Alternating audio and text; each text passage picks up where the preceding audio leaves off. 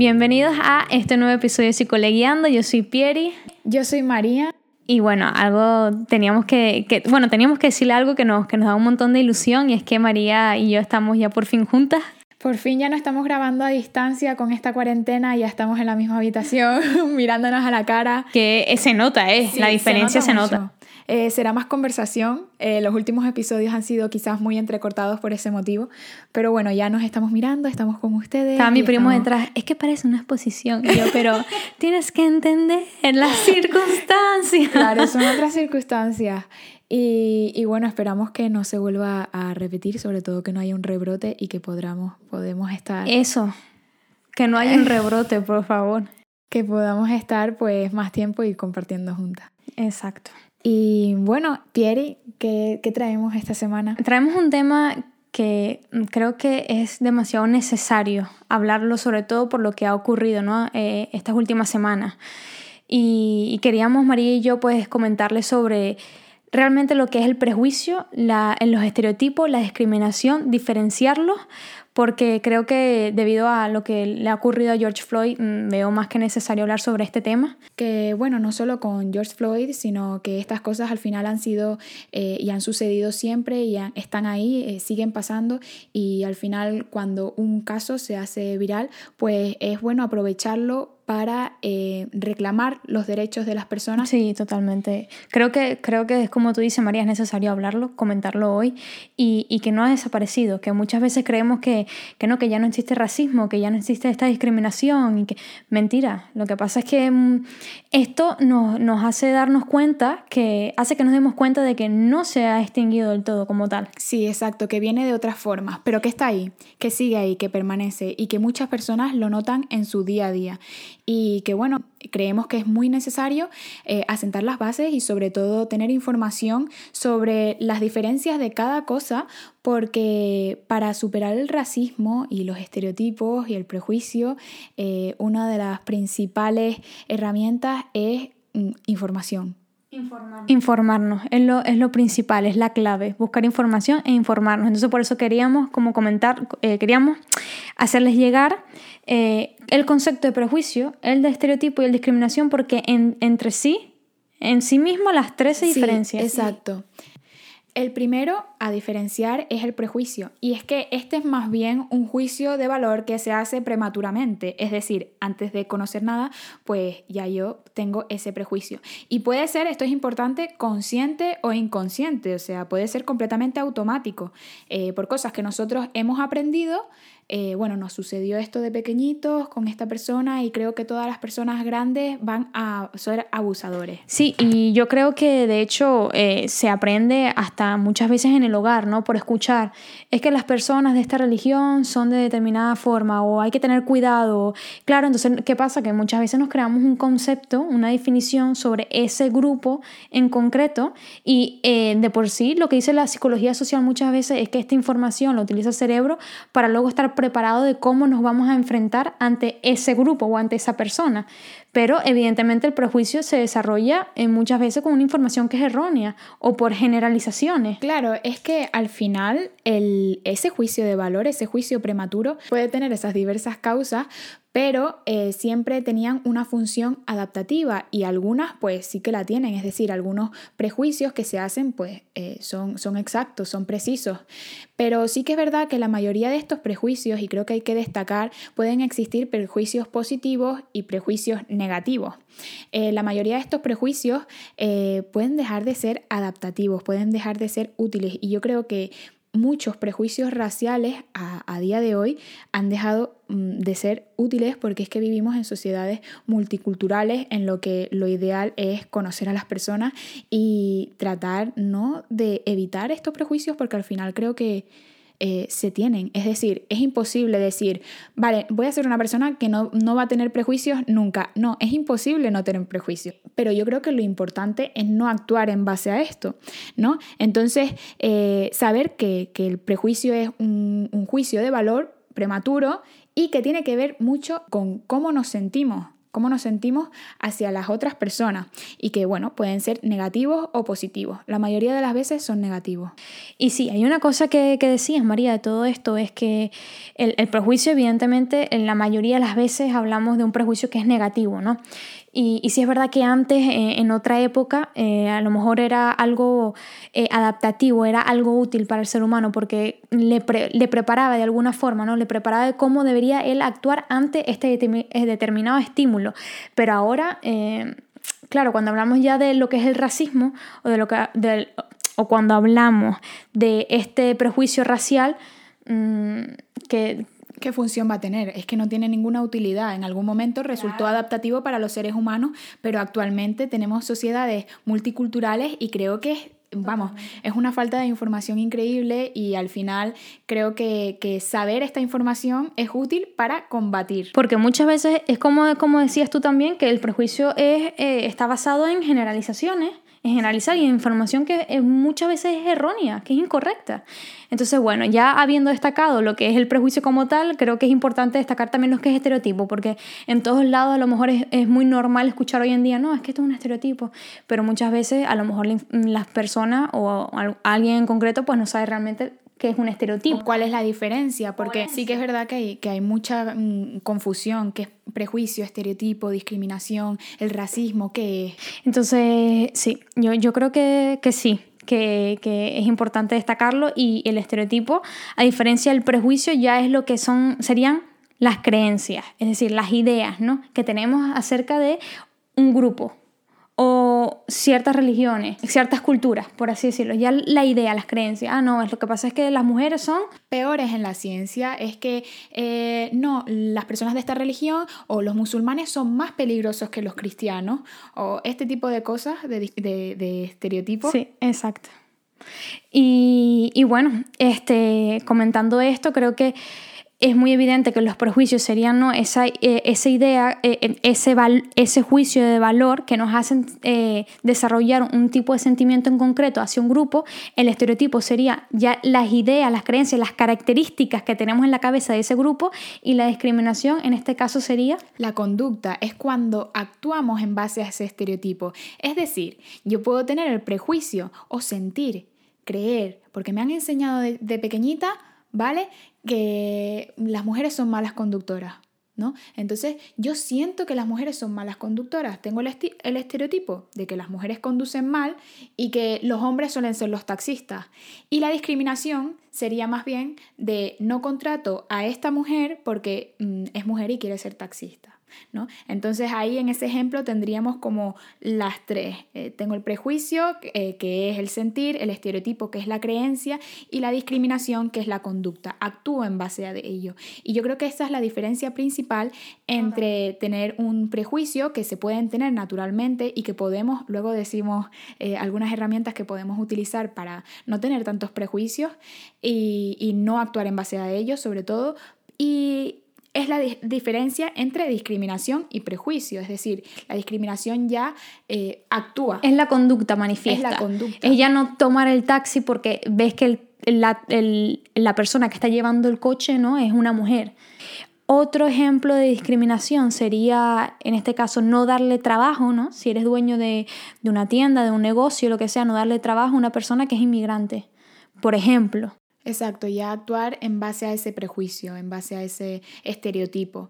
O, por ejemplo, asumir que por ser mujer va a ser mejor niñera o que va a ser mejor asistenta. Pues va a limpiar mejor, ¿por qué? Porque es mujer. O va a ser mejor secretaria, ¿por qué? Porque es una mujer. Entonces ya es actuar, ya es hacerlo, llevarlo a cabo. Eso es lo que sería ya la discriminación como tal. Exacto, entonces un estereotipo por ejemplo, sería eh, los negros juegan mejor el baloncesto y la discriminación sería no tengo blancos en el equipo porque los negros juegan mejor al, baloncesto. qué bueno, qué, buen ejemplo. Eh, y bueno, eso, o sea, queríamos eh, en, esta primera toma de contacto con ustedes, pues hablarle ¿no? de prejuicio, estereotipo, discriminación. Y evidentemente después de, pasar todos estos días, esta semana, con, y estar continuamente eh, viendo las noticias por el caso ¿no? de, George Floyd, eh, queríamos hablar principalmente sobre el racismo, ¿no? Y el racismo ya englobaría todo.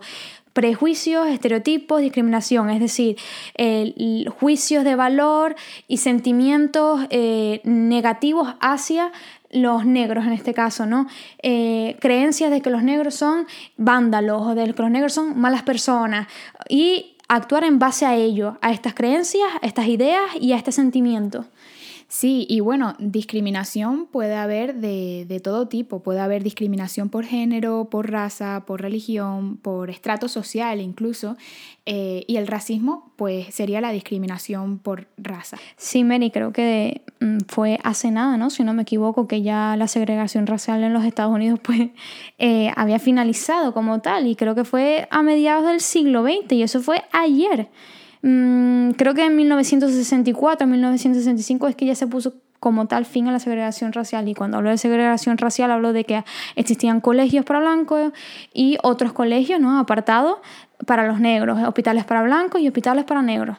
Y fue ayer, hace nada. Sí, exacto, es algo muy, muy reciente y que la gente ignora e incluso mm, pueden llegar a decir que, actualmente no hay racismo o incluso eh, vemos a personas decir que, que ellos no creen que hayan razas que ellos no ven raza. Y decir esto, este tipo de cosas, es un problema porque ignora que hay todo un sistema eh, detrás que apoya y beneficia a, ciertas, a ciertas razas, ¿no? a determinadas razas, a determinados grupos de personas.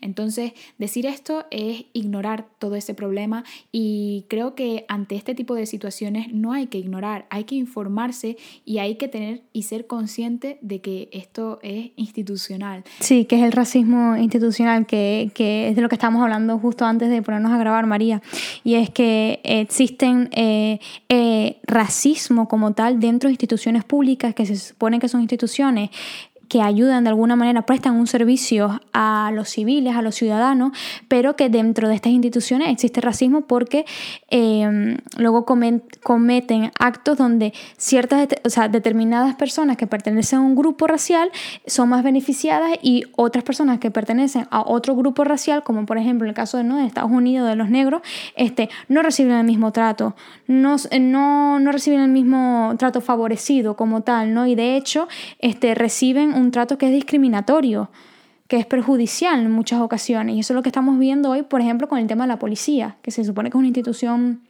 por así decirlo, no pública, un cuerpo de seguridad que eh, lo que tiene en mente es, o su misión es proteger al civil y no es así.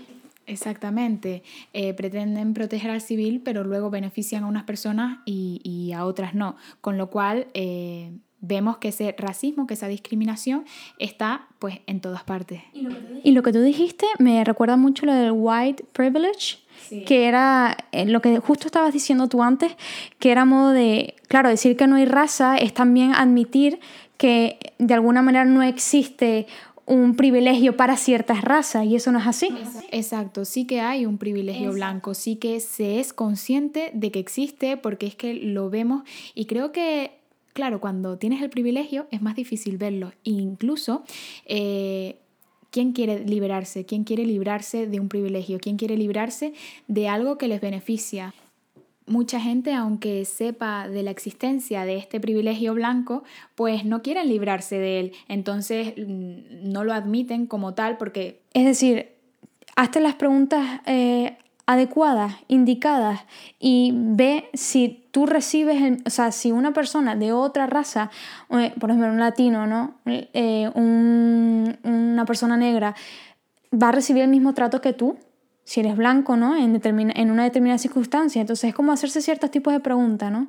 Creo que cuando tienes el privilegio eh, no te cuestionas cosas y creo que, te cuestionas o lo, vives o vives esa injusticia, pues precisamente cuando la estás viviendo en primera persona, que te cuestionas más, que quieres luchar, que, quieres mm, seguir, ¿no? Y reclamar tus derechos, pero que eso cuando no los estás viviendo y no ves a nadie a tu alrededor que lo sufre, que lo padece, Es como, bueno, si, si yo estoy bien, si eso no existe. Sí.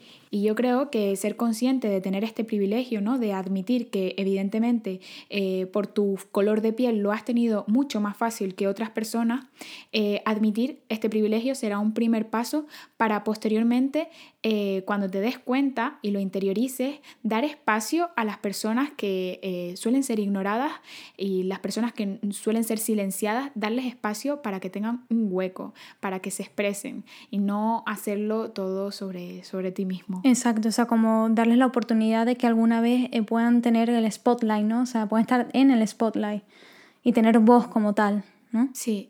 Y sí es verdad que en muchas ocasiones, eh, bueno, ha sucedido, ¿no? Que dicen ciertas personas, no, es que no hay racismo, no hay racismo. Y, y claro, si lo vemos desde la perspectiva de la ley, ok, por ejemplo en España, ¿no? Que estamos tú y yo aquí, María, gracias, no hay racismo eh, bajo la ley. Sí, muchas leyes no son racistas, muchas gracias. Claro, eso, exacto, pero eh, no podemos negar la realidad de la calle, la realidad de la sociedad, de lo que pasa ahí afuera, más allá de las leyes que están dentro de lo que es la constitución de un libro. Sí sigue habiendo racismo, sí sigues escuchando hasta en tu núcleo familiar comentarios racistas. Exacto, y sobre todo gente que le incomoda que, digas este tipo de cuestiones, que digas este tipo de cosas, que lo saques a la luz, la gente le incomoda y te dice, no, es que eso no es verdad. Y enseguida niegan tu experiencia. No, vamos a ver, si yo estoy compartiendo algo porque lo he vivido y creo que ambas hemos vivido esta situación Totalmente. Eh, como latinas a la hora de viajar a ciertos países. Eh, ya te ponen una etiqueta. Exactamente.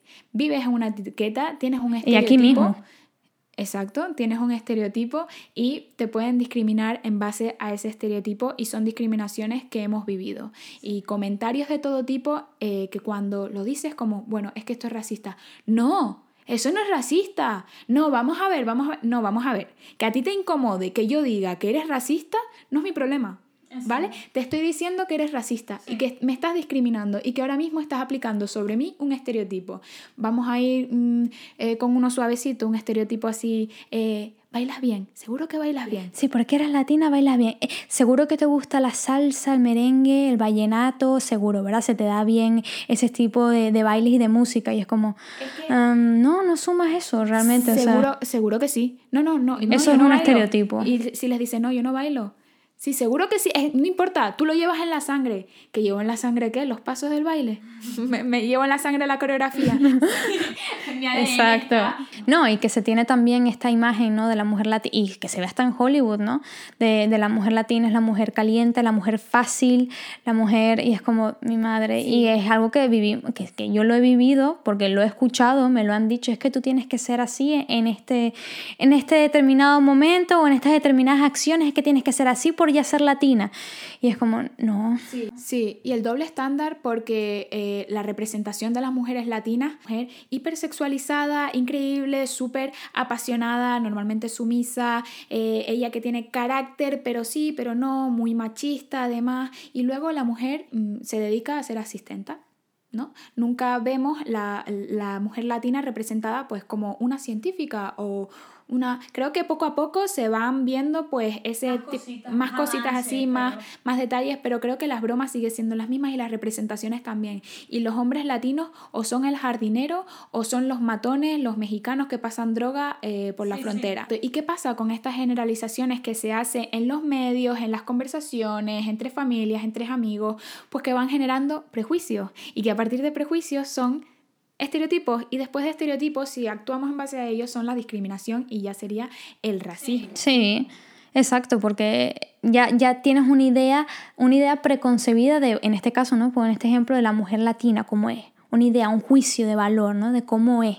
Entonces, también tienes unas creencias también de eh, lo que es eh, ser una mujer latina y ya actúas en base a ello y dices las, tonterías que, bueno, que lamentablemente yo he escuchado y no solo eso, sino cosas mucho, mucho, peores, como vienes aquí a quitarme el trabajo, eh, como, como, este, bueno, un montón de comentarios, de hecho, muy desagradables de son quita marido, vienes a persuadir a mi hombre y que tú dices, bueno, es que yo aquí ya yo percibo racismo, machismo y de todo. De todo, Es un cóctel. Es que yo creo que ese es el, el, uno de los grandes, de las grandes desventajas, de los grandes problemas de pertenecer a varios colectivos minoritarios. y es que como mujeres, inmigrantes, latinas, como pertenecemos, eh, pues... Es difícil, pero, pero lo vives y sabes que a lo mejor evidentemente no es eh, ni el racismo ni la discriminación tan, a lo mejor tan fuerte, tan directa, que en muchos casos sigue habiendo esa discriminación tan directa, pero en, en muchas otras ocasiones, como se ve en la actualidad, ya es una discriminación más ambivalente, más sutil, más enmascarada. Exacto, como hablaríamos los micromachismos en este caso. Micromachismo.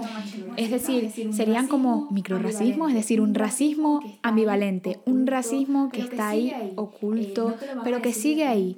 Eh, no te lo van a decir de frente. Creo que además es un racismo que tiene un racismo también. Y bueno, hablando del, racismo cultural, ¿no? Que estabas diciendo, Mary, eh, eh, por ponerlo como un ejemplo, ¿no? Es decir, mi cultura es superior al resto de culturas. Mis valores culturales, mis tradiciones culturales son superiores al resto de culturas. Exactamente, no es un racismo de es que tú eres peor o tú no deberías de estar aquí porque, sino es que tu cultura, ¿sabes? Al grupo al que perteneces tú no es tan bueno como al grupo que pertenezco yo. Claro. Y bueno, es que el racismo está en todas, todas partes, ya sea en películas, en libros, está implícito en, en todo. Sí, de hecho lo podemos ver este, hasta en el núcleo familiar, María. No sé si lo sabían, pero bueno, creo que lo habíamos dicho de hecho en un episodio, que nosotras somos venezolanas, y, y lo podemos ver hasta en nuestra misma cultura, ¿no? Que parece, no, es una cultura latina. No, sí, hay racismo en la cultura latina y es la realidad. Comentarios como, hay que mejorar la raza, tienes que eh, tener una familia o hacer una familia con una persona de fuera o europea o lo que sea, ¿sabes? Como para mejor, con esa intención de mejorar la raza, con esa intención de que nos volvamos de alguna manera, la familia sea un poco más blanca, ¿no? Por así decirlo. Sí, que sea más bonita. Que sea más bonita. Entonces, claro, como lo bonito es lo blanco, los rasgos finos y... Incluso lo puedes ver cuando nace un bebé y el bebé pues es rubio o, tiene estas facciones más europeas, ¿no? Más eurocéntricas, que es como, ay, qué bello, qué bonito. Y luego cuando el niño nace con el pelo rizado, eh, en mi caso a mí me decían mucho que tenía el pelo malo. Entonces todo, creces con eso, toda la vida con eso de tienes el pelo malo, tienes el pelo malo, peínate. Alízate el cabello y es como, y al final, hasta yo terminé haciendo eso, terminé un punto alisándomelo, porque claro, es que liso es sinónimo de belleza, eh, ser más blanquita es sinónimo de, sinónimo de belleza. Claro, todo, está en la epítome de, la belleza, todos esos rasgos eurocéntricos y, e ignorar todo lo que es esa afrodescendencia eh, o esos rasgos indígenas, ¿no? Exacto. porque entre más rasgos indígenas tengas, más, más eh, racismo recibes. Sí, o, o, recibes como cierto, no es desprecio como tal, pero no, no te miran exactamente igual, ¿no? Como es, es violencia. Sí, es violencia implícita. Si tienes esos rasgos indígenas, si tienes esos rasgos afrolatinos, eh, es violencia. Y de hecho, disculpa que te iba a interrumpir, y de hecho este, te das cuenta porque yo lo viví, ¿no? Yo pasé 19 años de mi vida viviendo en Venezuela, ya yo me vine con 18, 19 años creo. Este, la, la, la chica más guapa, ¿no? O sea, sobre todo de la ciudad donde yo vivía, eran las chicas blancas de ojos azules y la blanquita y la blanquita y era como la fijación de todo el mundo. Y no, no te daba paso, no, no, era una sociedad que te daba paso a admirar, no era una cultura que te daba paso a admirar diferentes tipos de, de, de belleza, de rasgo, ¿no? Sino que tenías que ser blanquita, con el pelo liso, con un determinado color, si tenías los ojos claros, pues muchísimo mejor, si no, si no cabías ahí, pues a lo mejor no destacabas tanto. Exacto, porque dentro de la misma sociedad se da mucho el colorismo y es esa preferencia, eh, aunque sea de la misma raza, de la misma etnia, esa preferencia por la piel más blanca y entre más blanca, pues mejor percibida. Entonces, bueno, recibes comentarios de ese tipo o, la preferencia por la, por la belleza eh, eurocéntrica. Exacto. Y creo que ya entramos en un punto interesante para hablar sobre las recomendaciones, ¿no? ¿Qué, podemos hacer nosotros frente a esos prejuicios, esos estereotipos y esa discriminación? Yo creo que frente a los prejuicios, los dos puntos principales, el primero sería eh, información. Eh, ¿Realmente esa persona te quita el trabajo? ¿O es que los trabajos que están aceptando todos los inmigrantes son los trabajos que no quieren las personas, los ciudadanos de ese país? Aceptar. Exacto. Exacto. Eh, mirar estadísticas, mm, saber, informarte, intentar mirar más allá de la ignorancia, porque creo que todo este tipo de discriminaciones son a raíz de, de la ignorancia, del desconocimiento, de la hostilidad y sobre todo del miedo. Nadie te va a quitar nada, nadie te está intentando quitar nada, porque no te pertenece nada, porque todo es de todo. Exacto, por ejemplo, con otro, o sea, otro ejemplo que yo quería dar es el tema de los musulmanes, ¿sabes? Que se tiene en cuenta o se tiene esta idea general de que los musulmanes son todos terroristas, ¿no? Y realmente, ¿cuántos musulmanes hay? ¿Cuántos millones de musulmanes hay y cuántos pertenecen a una célula terrorista? Entonces, claro, generalizamos, es evitar las generalizaciones y enfócate en informarte en datos. Una persona que racionaliza el racismo, intenta eh, combatir eh, este tipo de discriminación, este tipo de prejuicio con la racionalización, pues al final termina venciendo porque se fijan datos, se fijan información. Es decir, eh, ¿todos los musulmanes son terroristas? No, es una ínfima parte. Y claro, informarnos es clave para, evitar estos prejuicios. Está claro que es muy difícil diferenciar hasta qué puntos esas creencias, esos prejuicios que tenemos son por nosotros mismos y nuestras experiencias o por lo que nos han enseñado, nos han rodeado o las cosas que nos bombardean, ¿no? Porque constantemente estamos viendo películas donde los musulmanes, las personas con turbantes representan pues a terroristas. Entonces eh, es fácil... O donde los negros representan a los bandos o donde los latinos a los narcotraficantes. Es muy fácil caer en esas asociaciones cuando desde pequeño estás literalmente bombardeado una y otra vez por esa clase de estímulos. Es muy fácil. Pero es que el aprendizaje se basa en eso, en asociar estas dos cosas. Exactamente. Pero sí que es verdad que, bueno, eh, ya que eh, he aprendido una cosa, no tengo la culpa de haber aprendido esto, no tengo la culpa de que me, han, me hayan enseñado, de que me hayan bombardeado desde pequeño con todo esto, pero sí tengo la responsabilidad, ¿no? De eh, intentar cambiar las cosas, intentar identificar este tipo de pensamientos en mí mismo, en mí misma e intentar darle la vuelta y, no, no tener, exacto, no, no tener este tipo de, de cuestiones. Y otra, otro punto que, que creo que también es interesante es conocer, es decir, en lugar de quedarse en el juicio previo, en ese juicio de valor prematuro, evitaría eh, todo este tipo de discriminaciones. Porque si intentas evitar el prejuicio, dejas de caer en estereotipos y dejas de caer en discriminación. Exacto, yo creo que otra cosa como que para, para enfrentarse ¿no? y, y, intentar eliminar, disminuir esta discriminación, este, estos prejuicios, es combatiéndolo diariamente. Es decir, si tú escuchas un comentario de una persona que consideras que es racista, no te lo tomes a la ligera. Páralo en seco, decirle, mira, lo que estás diciendo es bastante racista y es bastante serio. ¿Me entiendes? Yo creo que empezar hasta, si lo escuchamos en nuestro mismo núcleo familiar, lo escuchamos en una persona que queremos, que es nuestro amigo, lo escuchamos en el trabajo, parar en seco, porque son cosas que se tienen que tomar muy en serio y que luego conllevan a situaciones como, la, como las que ha vivido George Floyd y un montón de personas más un ejemplo, ¿no? Parar en seco, eh, muchas veces creo que nos callamos este tipo de cosas porque no queremos eh, quedar como pesados, no queremos eh, como recibir esa, ese... Yo te entiendo, porque ese rechazo. Exacto, es como te ven como, ah, ya, ya vienes tú de nuevo. Otra vez. Otra, vez. a decirme, pero que eres una pesada o eres un pesado, ya va, para, que no es en broma. No, es que a veces... Esas bromas, es que no hace gracia. Es, que no tienen gracia, no tienen gracia. y a menos que una persona negra o una persona que es cristiana, por ejemplo, una persona latina, una persona, cualquier tipo de raza, cualquier tipo de pertenencia, lo que crean, hagan esos chistes, pues ahí, bueno, ok. Pero que si lo hace una, una tercera persona que no tiene nada que ver, no, cae pesado. Exacto. O sea, por lo menos esa es mi visión, ¿no? Sí. Creo que es importante no banalizar este tipo de cuestiones y cortarlas eh, desde, desde raíz, de raíz. Y no aceptarlo en ningún ámbito, ni comentarios, ni actitudes, ni creen, ni si lo ves en el colegio de tus hijos o en el colegio de tus hermanos o lo que sea, eh, pararlo en seco y denunciarlo denunciarlo porque no, no, se, pueden, no se pueden tomar... Eh, hemos llegado a un punto que hasta cuándo, ¿no? O sea, cambiemos ya porque la información está ahí y creo que no, no, no es por acceso, no es por falta de acceso ya toda esta información, creo que es ya no querer. Claro. Y lo importante, no generalizar caer en generalizaciones creo que es una de las cosas más graves y como decía María, buscar información, no caigan en el mismo comentario que puedes escuchar, es que todos los son, no todas las personas son así. Exacto. No todas las personas de ese determinado grupo son así. Hay diversidad tanto en tu raza como en las de otros, como en otros países. Hay diversidad enorme. Y cuando ya hablamos de, a lo mejor de actos eh, criminales, no hablemos de raza, hablemos de personas que han cometido, porque eso también pasa, mucho en, las redes. Sí, los titulares, vemos, bueno, un grupo de latinos, eh, tres magrebíes, eh, cuatro marroquíes, este tipo de cosas se, se escucha un montón y luego nadie escucha dos holandeses. ¿No? Yo no escucho eso. No, no, con tanta a lo mejor frecuencia, si es verdad.